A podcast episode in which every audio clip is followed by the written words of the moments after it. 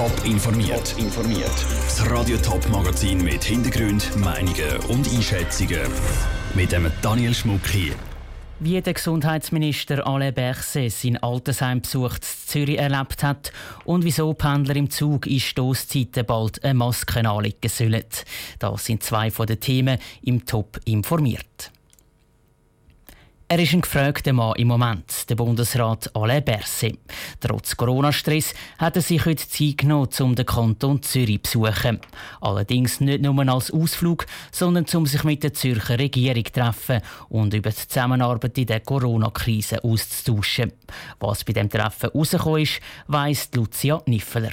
Die Kantone und der Bund müssen in dieser aktuellen Krise eng zusammenarbeiten. Darum hat sich der Alain Berset schon mit verschiedenen Kantonsregierungen getroffen, zum Beispiel der vom Tessin.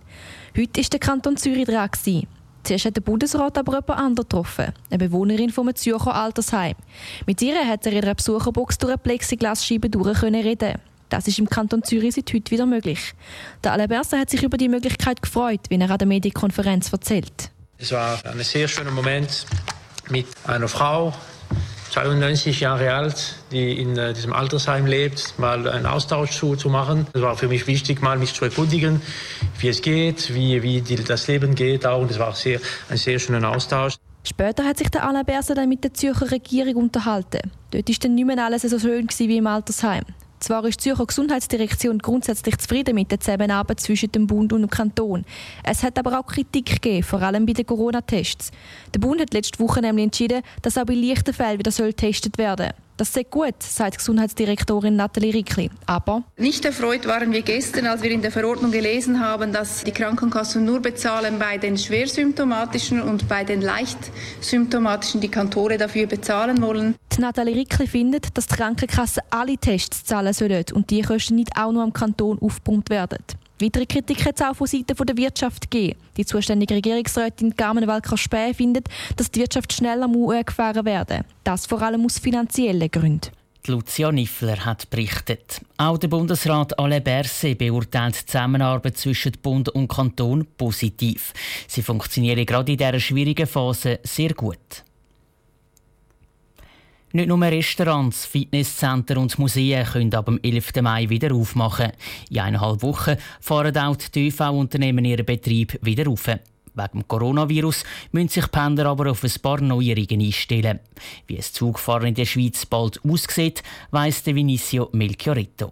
Seit Wochen wird in der Schweiz über eine mögliche Maskenpflicht diskutiert. Braucht es eine?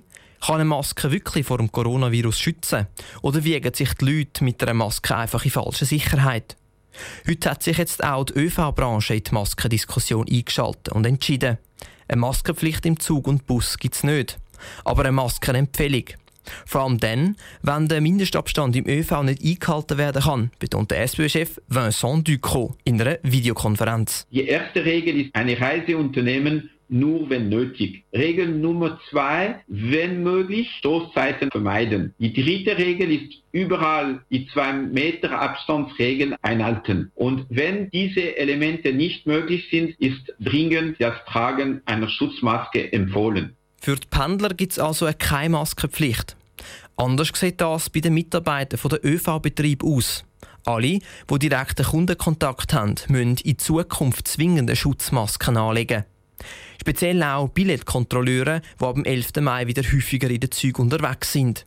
Zum Pendler schützen haben die ÖV-Betriebe auch noch andere Massnahmen beschlossen, wie der Postautochef Christian Plüss erklärt. Auch für die Reinigung und Hygiene, da werden wir sehr viel mehr investieren in regelmäßige Reinigung. Das ist zum einen täglich umfassende Reinigung aller Fahrzeuge. Dann zusätzlich werden in den Pausen während den Umläufen Züge und Busse auch gereinigt, vor allem an den Kontaktpunkten. Mit Kontaktpunkten sind Haltestangen oder Stoppknöpfe in den Zügen und Bussen gemeint. Dort ist das Risiko nämlich relativ groß, dass sich Pendler mit dem Coronavirus anstecken. Damit das Risiko möglichst klein ist, werden neu an den Eingängen der grössten Bahnhöfe in der Schweiz die Infektionsmittelspender aufgestellt. Und auch die WCs an den grossen Bahnhöfen sind bis auf weiteres gratis, damit sich die Leute regelmäßig die Hände waschen können. Ein Beitrag von Vinicio Melchioretto. Damit möglichst alle Pendler über die neuen Sicherheitsmaßnahmen im ÖV informiert sind, lancieren die SBB und Postauto eine Kampagne. So sollen die Leute so gut wie möglich sensibilisiert werden. Die Primarschulen dürfen ab dem 11. Mai wieder auftun. Das hat der Bundesrat gestern entschieden. Jetzt sind Kantone in der Pflicht. Sie müssen sagen, wie der Unterricht genau aussehen soll. Weil die Hygienemaßnahmen vom Bund die müssen weiterhin eingehalten werden.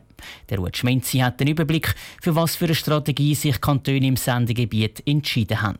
Primarschüler im Kanton Thurgau müssen nur auf ganz wenig verzichten, wenn sie ab dem 11. Mai wieder in die Schule dürfen.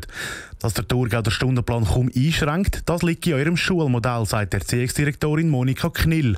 Das, weil sie einen Haufen verschiedene Jahrgänge in ihren Klassen haben. Also hätte viel geändert werden dann müssen eigentlich völlig neue Klassenbildungen stattfinden. Es müssen völlig neue Stundenpläne erarbeitet werden.